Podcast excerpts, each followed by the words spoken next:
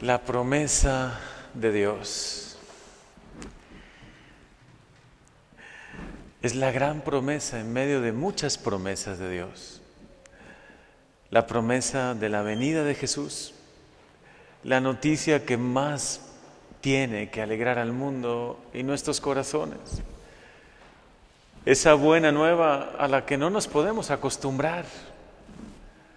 Señor, te necesitamos urge que vengas.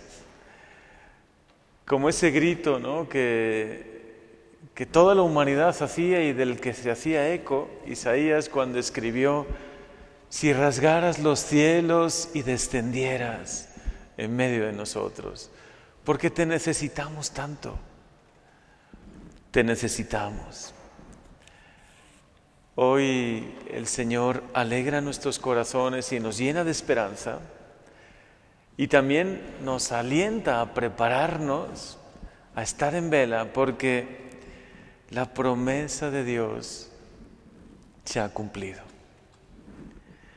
Se acercan los días, dice el Señor, en que cumpliré la promesa que hice a la casa de Israel. Quizá nosotros no entendemos eh, en su totalidad lo que significa esta promesa. Pero si miramos en perspectiva los cientos y cientos de años que todo el pueblo de Israel y toda la humanidad anhelaba, pedía, suplicaba que se cumpliese por fin la promesa. La promesa de Dios hecho hombre, Emmanuel, el prometido, el que necesitamos tanto, Dios con nosotros. Y luego dice, haré nacer del tronco de David un vástago santo, que significa un retoño, un renuevo. Es como si de una rama seca brota, ¿no? Por fin algo verde que da esperanza. Es como si de un árbol que se está ya como muriendo, brota un retoñito que da profunda esperanza. Y si esto nos lo narra Jeremías, el profeta, Isaías es todavía más claro.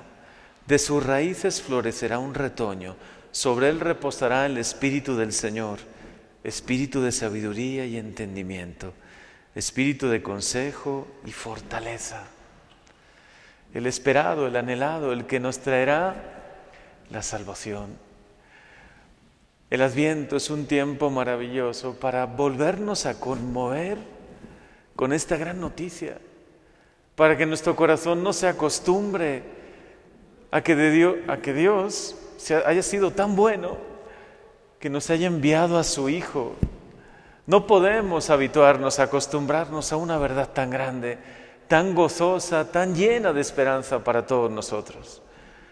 Hoy medítala, Ojalá que el adviento sea una oportunidad para que junto con esa vela que se enciende, que ojalá en cada casa se encienda, la corona de adviento, domingo tras domingo, como una espera que ya no puede esperar más, ¿no? Como un corazón que ya quiere sentir la alegría de la presencia viva de Dios en medio de nosotros. Ojalá hoy o mañana enciendan también el primer cirio de Adviento y junto con esa vela enciendan en sus corazones la esperanza. Tomen este Evangelio, tomen esta primera lectura que es tan bella, ¿no? Y la mediten, deje que, dejen que toque su corazón. Permita que alegre hasta la fibra más íntima de su alma. Señor, te esperamos, te anhelamos, el mundo te necesita. En medio de un mundo triste, a veces desconsolado, en medio de mil pruebas que vivimos, cuánto te necesita la humanidad. Ven, Señor, no tardes. Qué bellos cantos hay en Adviento, ¿no? Bellísimos cantos que deben hacer y crear como una atmósfera de espera, de oración, de vela, ¿no? Y por fin dice, entonces Judá estará salvo, Jerusalén estará segura y la llamarán el Señor es nuestra justicia. Por fin, al final, la promesa, la maravillosa promesa se cumplirá y estaremos a salvo. ¿Saben lo que significa esto?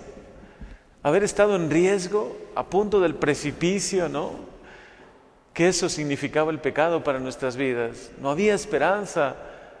¿Dónde terminaban nuestras vidas? Pues en un precipicio donde no sabíamos qué sigue después. Pero ahora sí sabemos qué hay. Cuando acompañamos a algún ser cercano nuestro en este paso de la pues bueno, de esta vida a la otra vida, porque sigue siendo vida, ¿no?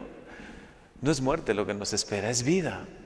Es solo un paso. llamamos muerte porque algo parece terminar, pero comienza algo mucho más importante. Y esta es la esperanza que hoy podemos tener. Porque Jesús ha querido encarnarse, porque Él ha querido cumplir la gran promesa. En medio de muchas promesas, pero esta es la gran, gran promesa.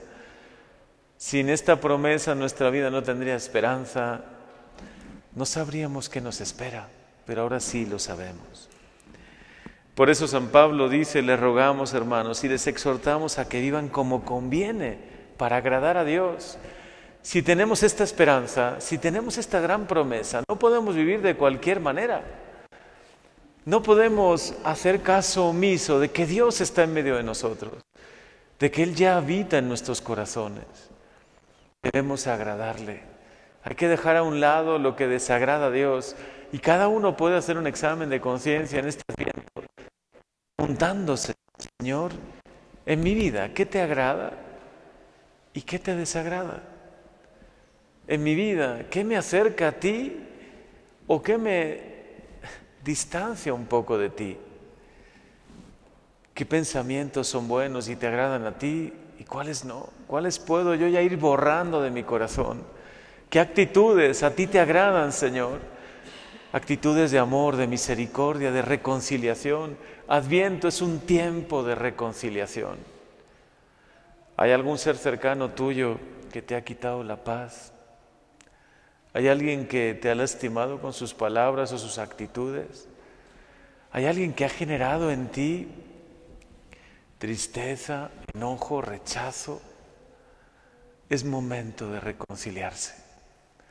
Es momento de que agrademos a Dios incluso con actitudes que pueden parecer un poco heroicas. Bueno, pero si yo no he fallado, si yo no le he dicho nada que le ha ofendido, más bien ha sido al revés, yo he sido el ofendido. Yo soy el que está lastimado ahora por lo que me han hecho, por lo que me han dicho, ¿no?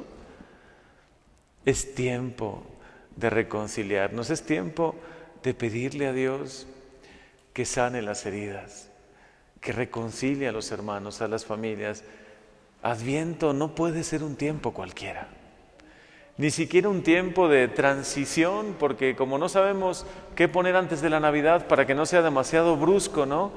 Llegar y, ay, ya es Navidad. No, no es un tiempo que la iglesia pues pone cuatro semanitas ahí como de intermedio, ¿no? Y como amortiguando la llegada de la Navidad, que es un tiempo tan especial. Es un tiempo de preparación importantísimo y además muy breve, se nos va a ir de las manos antes de que nos demos cuenta. Va a ser 24 de diciembre. Y si de verdad quiero que nazca Jesús, porque si no, ¿de qué valdría la Navidad? Si Él de verdad no nace en nuestros corazones, por mucha luz que haya en los centros comerciales, en los hogares, y pronto pondremos el árbol, si no lo han puesto ya, y a lo mejor el nacimiento, y todo se llenará de luz y de música pero mi interior seguirá medio a oscuras, medio triste porque no ha llegado la Navidad todavía, ni siquiera el Adviento, ni siquiera esta promesa, la gran promesa. Otras muchas vendrán después, la promesa del Espíritu Santo, la promesa de que Jesús se queda con nosotros en la Eucaristía, pero todas son posibles por esta gran promesa. Jesús viene, nos ama, ha escuchado nuestro clamor, ha visto nuestras tristezas, ha visto lo poco que somos, lo frágiles que nos sentimos y viene a nosotros. No solo viene al mundo, viene a tu corazón.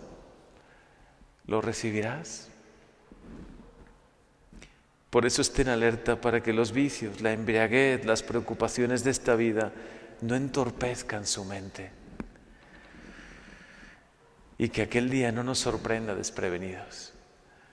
Ven Señor, ven Señor Jesús. Decían los primeros cristianos, Maranatá, anhelaban tanto su venida, suplicaban tanto, vivían para ver ese día, ¿no? Ellos pensaban que era ya la segunda venida de Jesús. Bueno, que nos dé un poco más de tiempo para convertirnos porque todavía no estamos listos, ¿no? Pero para la primera venida sí estamos, debemos estar listos.